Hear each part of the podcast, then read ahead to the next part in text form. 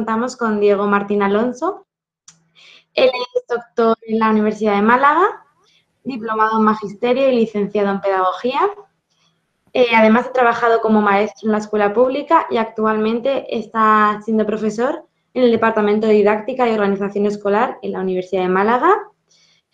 Eh, si no me equivoco, sus líneas de investigación se centran en políticas curriculares, en los saberes docentes, la formación inicial del profesorado y la construcción de masculinidades igualitarias.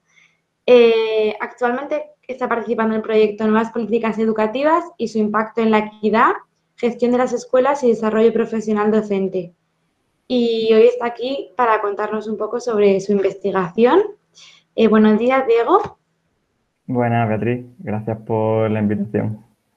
Eh, te voy a realizar yo la entrevista y gustaría empezar, eh, si nos pudieses contar un poco sobre qué estás investigando a día de hoy. Pues eh, a día de hoy estaba en el proyecto que acaba de comentar Beatriz sobre el de política educativa y su impacto en la equidad. terminamos el año pasado justo, tuvimos mucha suerte porque terminamos uno de los estudios de casos justo antes del confinamiento sin quererlo y tuvimos el confinamiento para poder reescuchar las entrevistas, empezar el análisis y demás. Y otro estudio de caso que teníamos y lo tuvimos que hacer eh, ya a distancia. Y bueno, ahora estamos con, con, eso. Sobre todo lo que, no estamos, lo que no hemos encontrado por ahora mismo, lo que estamos pensando es sobre el impacto de las evaluaciones externas en las prácticas de los profesores y también las prácticas gerenciales, toda la, la carga de burocracia que tienen los profesores eh, nos, hemos encontrado que no es una mucha sorpresa, pero lo que estamos viendo es cómo impacta en las prácticas docentes, cómo van viviendo sus prácticas y cómo le van, bueno, cómo van dando forma a la relación que tienen con el alumnado, la enorme carga burocrática que van, que van teniendo. ¿Y veis posibilidad de cambio en este ámbito? Pues sí, no. Eh, además me, vincula con uno de los últimos comentarios que habíais leído antes, que decía que había pocos cambios en, el currículum, en las políticas curriculares en los últimos años. Eh, pues quizá puede que, siga, que sigamos igual, pero lo que sí podemos cambiar es nuestra relación con ellos. Podemos cambiar nuestra relación con las prácticas gerenciales y podemos cambiar también nuestra relación con, con el currículum. Está por ahí por donde pueda ir nuestra, nuestra disposición, no tanto a, esperar cambios de los demás, sino quizá cambios que sí podemos hacer nosotros y que están en nuestras manos. Tomar un papel más activo enseguida. Y en relación un poco a tu tesis doctoral, que ya la has acabado, eh, se titulaba El tejido curricular, ¿correcto? Sí. Eh, ¿Cuál fue la razón que te llevó a investigar sobre este tema? Pues coincidió que yo hice mi, el plan de investigación que tenías que presentar para entrar al programa eh, cuando estaba yo trabajando de maestro y estaba concretamente trabajando en un, en un, cole que está en un pueblo de aquí de Málaga, que estaba, el cole, toda la alumna que venía de ese cole estaba en la zona más marginada del pueblo. Entonces, bueno, pues tenían unas necesidades muy particulares propias de su contexto económico y social, como decía, de, de marginación. Y claro, a mí lo que me exigían la, inspectora que vino alguna vez y lo que me exigía incluso el propio centro era trabajar por una serie de contenidos que yo conocía a los niños, iba entrando en relación con ellos y para mí eso era un choque muy bestia, ¿no? Digo, pero como estos niños, en ese momento estaba como profe de inglés, eh, como estos niños yo voy a estar trabajando sobre estas, mm, estas cuestiones cuando yo estoy viendo claramente que necesitan otras radicalmente distintas. Y para mí eso era una, una fuente de frustración, de, de tensiones, de, de conflictos. Yo llegaba a casa cabreado. Y coincidió que estaba haciendo el, el proyecto, coincidió que en el mes de abril, mayo, se, tenía que hacer el proyecto de investigación. Y dije, bueno, pues quiero hacerlo sobre el currículum y quiero verlo sobre qué es el currículum, qué sentido tiene en la escuela y cuál es su lugar y cuál es mi relación como docente con los con los programas curriculares. Y bueno, por ahí empezó, empezó un poco la idea. Es curioso además porque, bueno, desde mi experiencia, eh, durante el grado, yo hice grado magisterio y no, no tenía la formación suficiente a la hora de enfrentarme a las prácticas, de realizar adaptaciones curriculares y de entender que el currículum va más allá de lo que se plantea en la ley. Es muy interesante. Eh, una vez realizada la tesis, ¿cuáles podrías decir qué son las aportaciones de tu trabajo de investigación? Pues bueno, es muy osado intentar eh, abordar, pensarlo como aportaciones y, segundo, sintetizarlo así en, poco, pero quizás lo podría mm, señalar dos, dos, cuestiones. La primera es lo que, lo que llegaba a nombrar, ya no recuerdo si lo leí antes o fue una adaptación terminológica, pero lo, llamo la tesis como tensiones curriculares. Digamos que una primera aportación, por llamarlo así, eh, sería la identificación de, estas tensiones. ¿Qué significa, así grosso modo, significa que eh, yo identifico lo que, llamo, lo, que, lo que se llaman los planes curriculares, que es lo que tradicionalmente entendemos por currículum, ¿no? que son los objetivos que se esperan que el alumnado adquiera al final de un, de un periodo, de una etapa escolar. Pero lo que nosotros podemos plantear en un programa, en un, en un plan, no va a ser nunca lo mismo que va a aprender el alumnado en su experiencia en el aula. Lo que el alumnado aprende tiene una naturaleza y tiene una dimensión totalmente distinta a lo que podamos diseñar. Entonces, para nombrar esto que el alumnado aprende en el aula, hay, varios autores que hablan del currículum vivido. Entonces, identificando estos dos mundos curriculares, lo que aparecen son tensiones entre lo que nos demandan que tengamos que hacer y lo que nosotros vivimos en relación con los niños y las niñas en, en las escuelas. ¿no?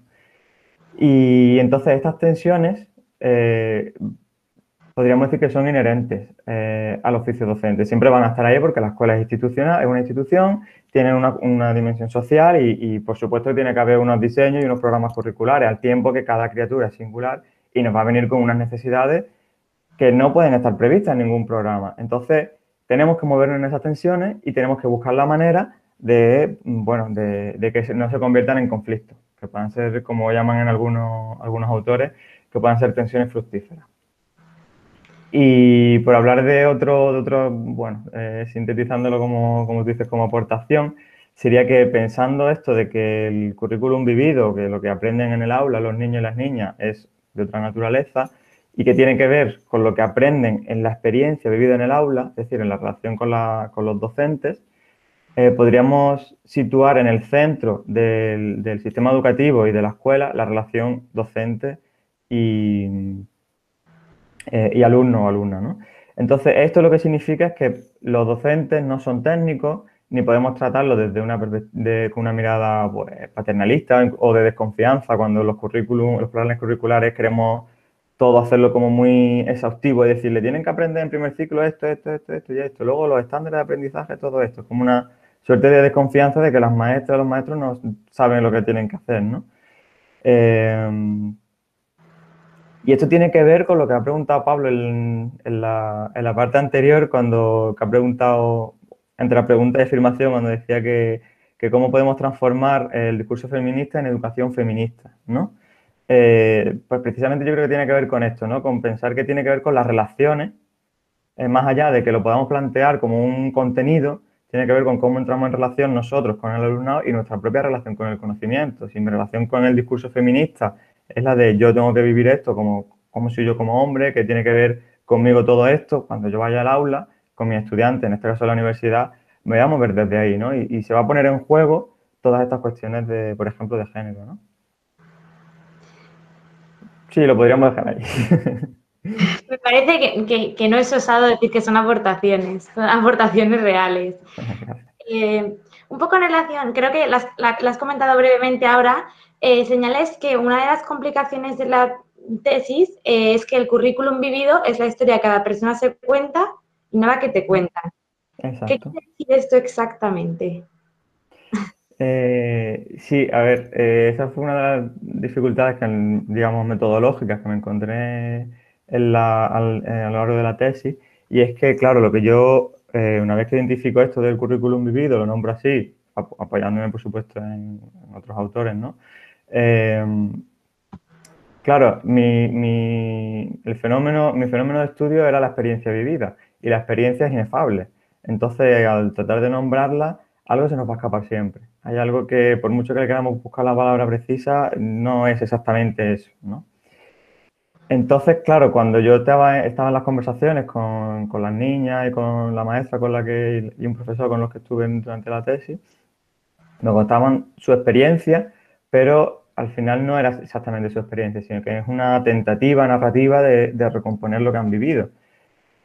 Y bueno, como nos dice Mairena, el apócrifo de Machado, que cuando un hombre medianamente sabio se mira por dentro, comprende la absoluta imposibilidad de ser juzgado con mediano acierto por quienes les miran por fuera.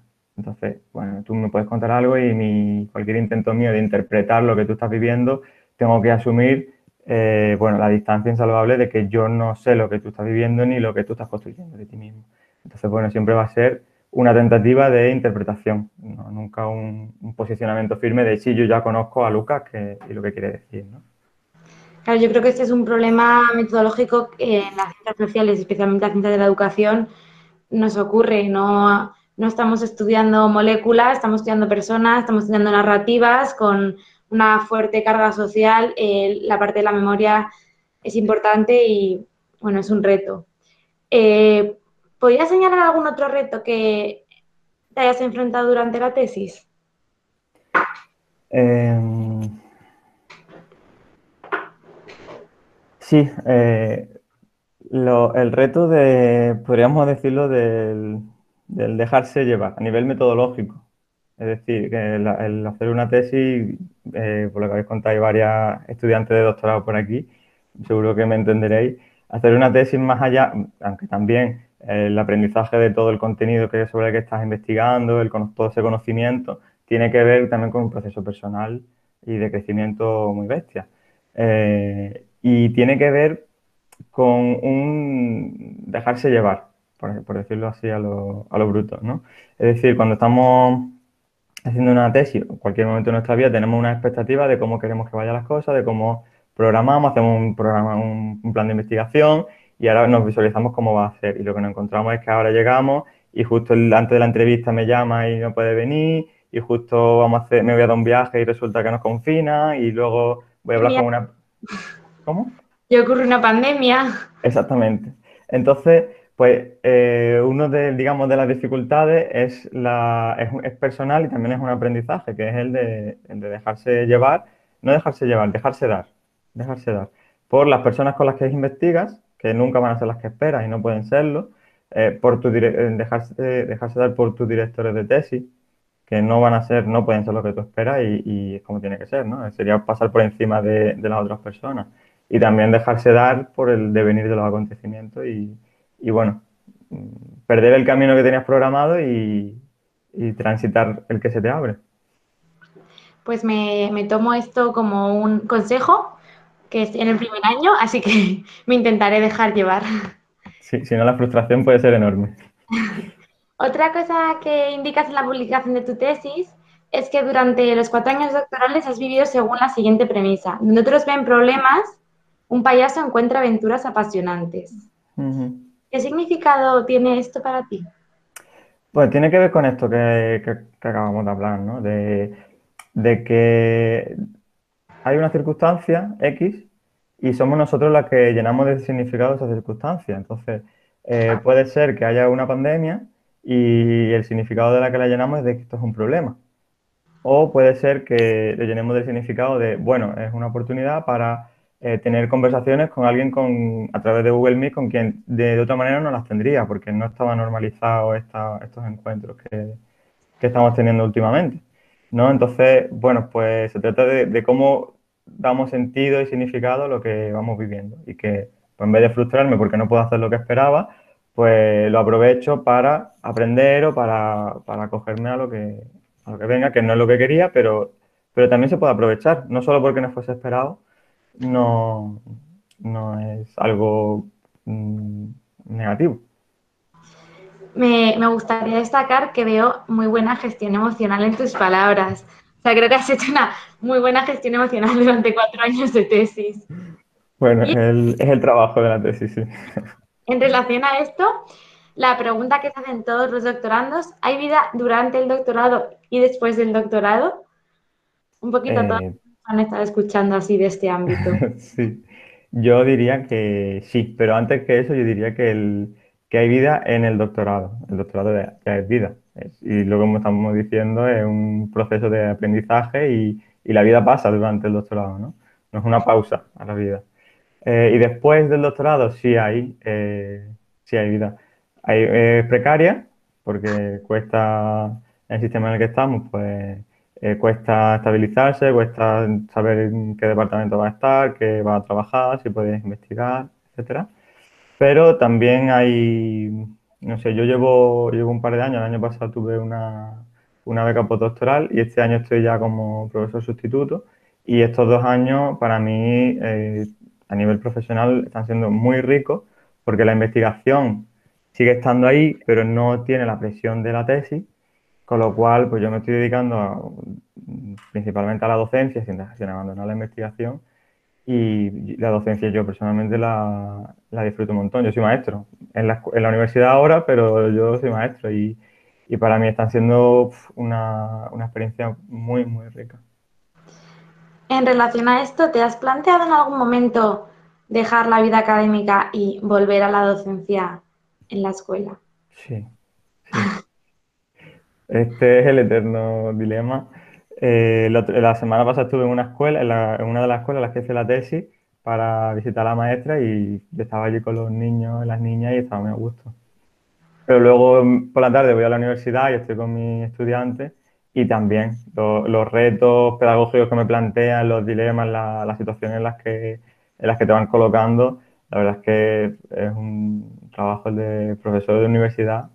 El encuentro con los estudiantes y con el conocimiento es muy estimulante, la verdad. Yo por ahora me quedo aquí. En relación a esto, me gustaría plantearte qué opinas de la distancia que existe entre la práctica educativa las escuelas y eh, la academia y las universidades, porque hay mucha distancia entre estas dos instituciones que deberían estar mucho más ligadas y lo están en otros países. ¿Qué opinas sobre esta distancia? Pues es una cuestión muy compleja, Beatriz. Eh, y no sé, habría que abordarla de una manera bastante poliédrica. Tiene que ver con, distintas cuestiones. Una es la que decíamos antes de esta visión hegemónica del oficio docente como un oficio técnico, ¿no? de aplicación de metodología. En tanto que, que nos podemos mover mmm, consciente y conscientemente desde este lugar, bueno, pues claro, la universidad es la que crea el conocimiento y los maestros son los que lo aplican. Y generamos esa brecha que es falsa porque, eh, porque en realidad el oficio docente no es técnico. Entonces ya nos encontramos con que, uy, es que no hay relación, claro, porque también nos movemos desde esta perspectiva que no es la que debería ser, ¿no? Em, eh, y luego también, también tiene que ver con, con bueno, pues con otros asuntos, se, quedarán muchos, ¿no? La pregunta es muy, es muy vasta para abordarla, pero por comentar lo que decía al inicio, tiene que ver también con estas eh, prácticas gerenciales y también con esta, la tecnología de la performatividad que se, que se ha instalado en las escuelas, cuando se trata de, de, crear una performance, ¿no? de, de, llegar a unos objetivos finales, de unos niveles de desempeño, lo importante son los resultados finales, que son los que están en los, los planes curriculares. Ya definimos los objetivos, ya bien sean los planes curriculares o las, o las evaluaciones externas, que de alguna manera eh, quieren decirnos lo que hay que hacer en la escuela, por ejemplo, el informe eh, la, la, prueba PISA y demás, ¿no? Entonces, cuando nos centramos en los resultados, eh, el oficio docente se centra en, en ser eficiente. En, tenemos que hacer esto cuanto antes mejor. Eh, y aquí lo que volvemos a otra vez a lo mismo, la cuestión es lo metodológico, es la, aplicación y obviamente aquí no hay diálogo con el conocimiento eh, y con los saberes pedagógicos, que uno de sus lugares es la universidad. Entonces, de repente desaparece la necesidad o, la urgencia de, crear estos lazos con el conocimiento y con los saberes pedagógicos. Y de hecho es la famosa pregunta que yo ya he recibido y seguro que tú también es, ¿en, educación se investiga? Pero un doctorado en educación. Sí, sí, sí. Cambiando de tema, sí. Eh, dices que parece que en la actualidad ya no vale con hacer buenas vasijas, que hay que hacer muchas y que parezcan buenas. Y de hecho, que sean buenas consideras que es otro asunto. ¿A qué te refieres con esta frase? Esa frase la, me imagino que la habrás leído en, el, la, citaba al final de mi tesis, es de, una novela de Salamago, de La Caverna, en la que el personaje protagonista em, es un orfebre que tiene su, su fábrica ya antigua y le dedica mucho tiempo, mucho cariño a cada una de sus vasijas. Y lo que está viendo es cómo está perdiendo la demanda de trabajo porque está lo que llama el Saramago el centro con mayúsculas, que es un centro comercial muy grande, que cada día crece más y más y más y más. Y desde ahí lo que le reclaman es que fabrique muchísimas muy rápido y aunque sean de mediana calidad no pasa nada. Lo importante es que se vendan muchas, ¿no? Pues un poco esto es lo que pasa con la investigación, al menos en educación, creo que en el resto de áreas de conocimiento también, ¿no? que nos piden que, produzcamos mucho, muy rápido, cuanto más mejor, y que la calidad sea mediocre, bueno, eso es lo de menos, lo importante es que sea un JCR. Y a partir de ahí ya, el resto ya lo vamos viendo, ¿no? Entonces, dentro de ese sistema, también lo que tenemos es que la universidad, como decíamos, es un espacio de encuentro con el saber y con los estudiantes y son cosas incompatibles, pero que están al mismo tiempo, ¿no? Y bueno, eh, se trata quizá de buscar el equilibrio entre una cosa y otra, mientras luchamos por revertir este, este sistema competitivo y también performativo. Todo gira un poquito en torno al papel donde nos colocamos nosotros a la hora de estudiar, investigar, trabajar. Y ya una última pregunta en relación un poco a la situación que estamos viviendo actualmente el contexto de toda la pandemia que estamos viviendo, ¿qué retos ha traído a los estudios curriculares, a la parte burocrática, a todo el currículum, todo lo que has mencionado durante toda la entrevista? En la escuela, en la universidad. Pues explayarte por donde quieras. pues. Lo vincularía un poco con algo de lo que de lo que hemos mencionado antes, y es que eh, para mí la, relación en la formación docente en la universidad tiene que ver con, no con la transmisión de información, sino con el cuestionarnos cuál es nuestro lugar como maestro, cuál es nuestro lugar en la escuela, en la relación con el, con el alumnado, ¿no? Entonces, para cuestionarnos esto y que son, son preguntas que se tienen que abrir las estudiantes de magisterio, se tienen que abrir en, nivel personal, no, no solo de conocer a Piaget o conocer a Freire o conocer a quien sea, ¿no? sino de qué tiene que ver Freire conmigo, con mi, con mi día a día, esto solo se puede hacer en una relación personal, ¿no? Y, tiene que ser una relación eh, corpórea, en el, en el, encuentro, en el aula, ¿no? ¿Qué es lo que pasa? Que esto de encontrarnos, que llevamos un año con relaciones a través de Google Meet, pues dificulta muchísimo esta, esta pedagogía que desde la que nos situamos, ¿no? Con mi grupo de trabajo. Pero, como decía, bueno, no es un problema, sino que es la circunstancia en la que estamos y, al mismo tiempo pues se puede aprovechar, porque por ejemplo, en, una asignatura que justo termino esta semana, lo que hemos tenido son muchos encuentros virtuales con maestras que de otra, de otra manera no habríamos tenido. Pues, pues, hemos podido tener encuentros con una maestra que está en Sevilla, otra maestra que, estaba en, un pueblo de, Málaga, entonces bueno, eh, son otras circunstancias y, y tenemos que aprovecharlas en la medida en la que estamos. Que de alguna manera esa es la pedagogía consiste en eso, no en, no en proyectar algo y conseguir eh, algo de la escuela ideada, sino con las cosas que tiene y los niños con los que está, pues apañártelas, ¿no? Yo creo que la pedagogía es eso. Gustaría despedirnos diciendo que esperemos que os haya gustado este nuevo capítulo y que nos sigáis escuchando. Recordaros que podéis seguir la actividad de la asociación a través de nuestras redes sociales en Twitter como arroba soc barra baja invest barra baja edu y en Instagram como arroba asociación barra baja est barra baja investigación. Y si queréis poneros en contacto con el equipo podéis escribir también un correo asociacioninvestigación arroba gmail.com. Esperamos vuestras interacciones. Hasta pronto.